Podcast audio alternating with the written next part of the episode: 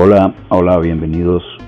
Bienvenidos nuevamente a un episodio más de Educando a la Pobrería, el podcast. Créanme que les agradezco muchísimo que sigan por aquí. Gracias por seguirme escuchando y espero que el episodio de hoy les sea de muchísimo interés. Como siempre, espero que se suscriban. También les recuerdo que pueden encontrar mi blog de Educando a la Pobrería en educandolapobrería.blogspot.com y en mi canal de YouTube como Dr. Hugo A. Fiallos, por si les interesa, pues. Eh, pues nada, muchísimas, muchísimas gracias nuevamente por estar aquí y con esto empezamos. Como todos sabemos, si han sido ustedes oyentes o lectores o videntes de Educando a la Pobrería en cualquiera de sus plataformas, cuando hablamos de los virus, nos referíamos a que estos son unas pequeñas tiritas de comandos que lo único que hacen es meterse a las células y sustituir la función de las células para que estos simple y sencillamente se pusieran a crear nuevos virus. Sin embargo, debemos recordar que los virus de RNA, y si no se acuerdan ustedes de qué estoy hablando, les recomiendo volver a leer, escuchar o ver Educando a la Pobrería. Los virus de RNA son los virus del VIH-Sida, los virus de la gripe y obviamente el virus del COVID, que es el que nos interesa en este momento. Estos virus tienen la particularidad que se reproducen extremadamente rápido.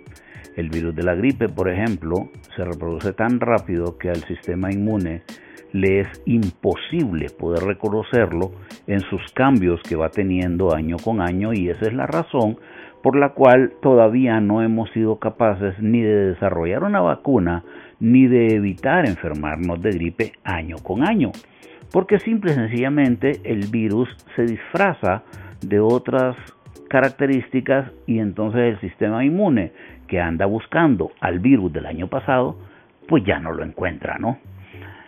¿Cuál ha sido el problema? El problema es que en esa velocidad de reproducción, en esa cambio artesanal que tienen los virus, en esa construcción de otros virus, pues obviamente muchas veces los comandos que son introducidos no son introducidos en la secuencia que debería ser y empiezan a haber cambios en esas secuencias, ¿no? Esos cambios se llaman variantes. La variante es simple y sencillamente ciertas características diferentes de lo que son la estructura del virus, pero en esencia el virus sigue siendo el mismo. Tenemos que diferenciar esto de lo que son las mutaciones. Las mutaciones son cambios estructurales. Se los pongo así de fácil. Una variante es que el COVID sea un chihuahua y tenga pelo café y aparezca otro chihuahua pero de pelo negro. Me explico. Es el mismo Chihuahua, solo que de características diferentes. Una mutación es que el COVID es un tigre y de repente se transforme en un gato. Sigue siendo un felino, pero de características estructurales totalmente diferentes. Más pequeño, más domesticado, pero todavía capaz de morder y todavía capaz de aruñar. Esas son las mutaciones. En este momento lo que están ocurriendo son cambios en algunas proteínas de, del COVID que son las que permiten que éste pueda entrar a la célula. La variante Delta, por ejemplo, cambió dos de sus proteínas y se volvió mucho más rápida para poder ingresar a la célula. ¿Qué es lo que ha preocupado a la Organización Mundial de la Salud, a los virólogos, a los científicos que están estudiando al COVID con respecto a esta nueva variante Omicron y por qué fue que en tres días después de haber reportado su presencia ya fue declarada como variante de preocupación, es porque esta nueva variante, la B.1.1.259, más conocida para los aleros como Omicron, tiene 32 cambios en su estructura eh, viral, es decir, está casi a punto de mutar. Pero aquí podemos tener dos opciones.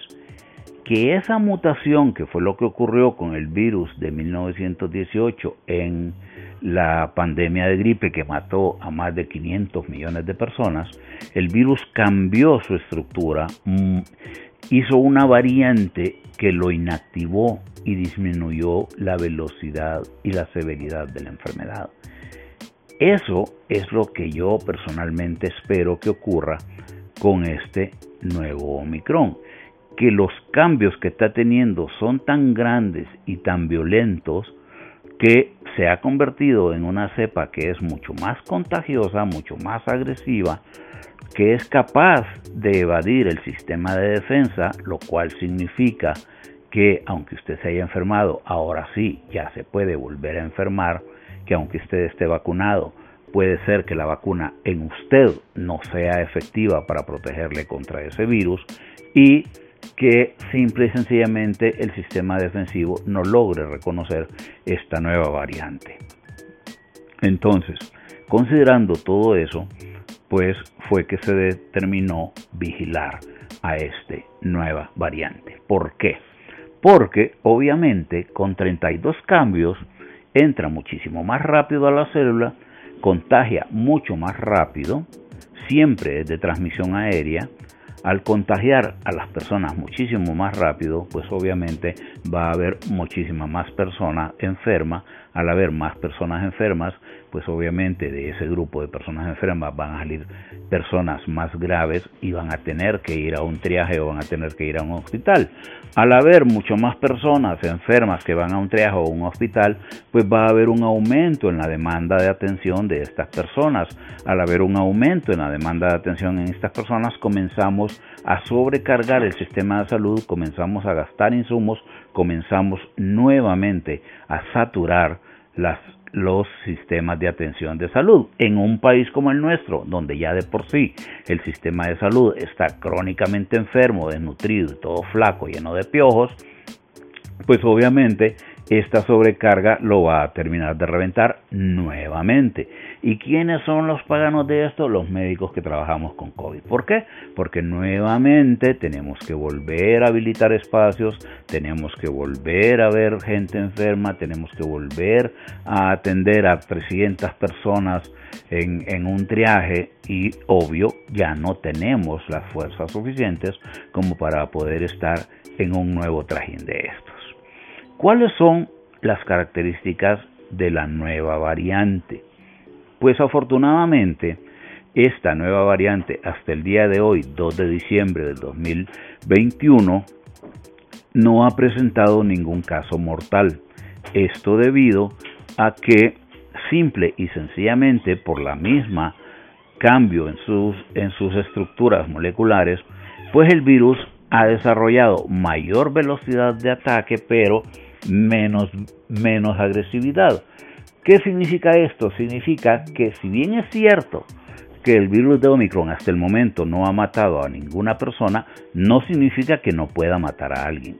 Puede hacerlo perfectamente, pero todavía no ha ocurrido. Esperemos que no ocurra. Lo que sí está causando el Omicron es que ya no tiene ciertas características clínicas como las hace, por ejemplo, el COVID tradicional. Ya no pierde usted el olfato, ya no pierde el gusto, sigue haciendo fiebre, sigue teniendo dolor de cuerpo, pero lo más importante en este caso es que usted se siente cansado. Es un agotamiento extremo, tan extremo que no le permite levantarse de la cama porque está agotado, está simple y sencillamente está cansado. A diferencia del dengue, donde lo que le evita a usted moverse es el dolor de los músculos, en este caso lo que usted tiene es que está reventado, reventado como sapo.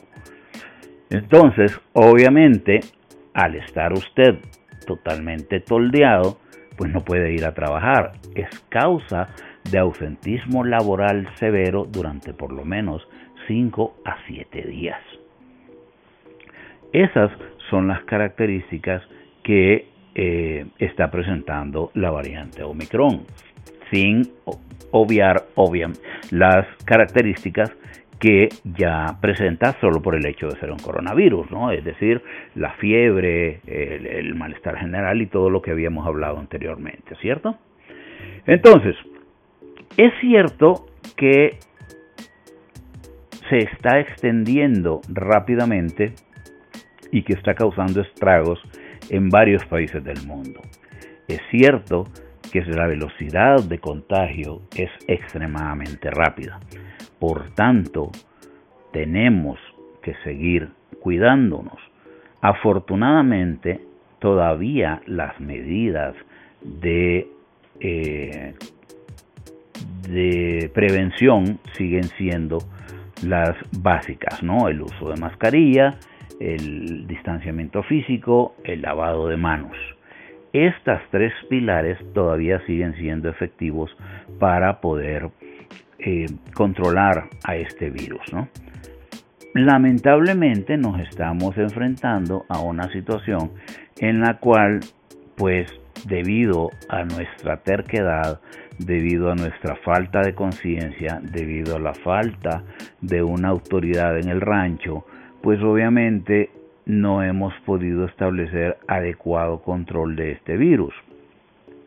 Sumemos a eso la falta de detección de las personas asintomáticas, la falta de control de los tamizajes para saber quién está y quién no está enfermo y dónde hay más o menos concentración de enfermos, pues obviamente estamos navegando a oscuras, estamos navegando sin ningún rumbo fijo, no tenemos idea verdaderamente de cómo está la enfermedad y lamentablemente, he dicho lamentablemente como 485.350 veces en este podcast, eh, pues es que es muy lamentable todo, pues sigo lamentándome lo lamentable que es, lo lamentador.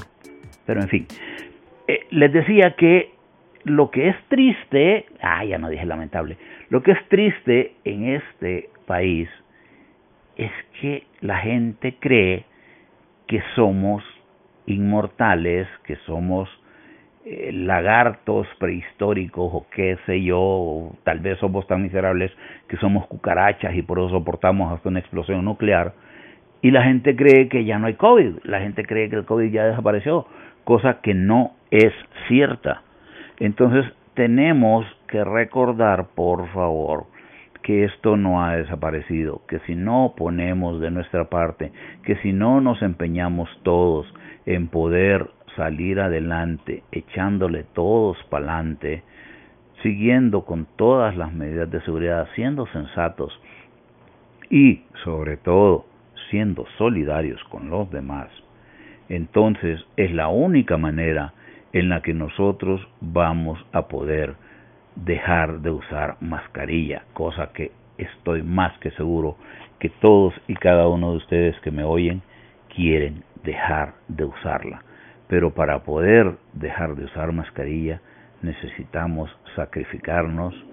Siento que este es el último jalón. Siento que esta Navidad va a ser muy fea, pero es un sacrificio necesario para nosotros, para nuestras generaciones venideras y para poder permitir poder controlar este virus. Ojalá que así sea. Muchísimas, muchísimas gracias por escucharme.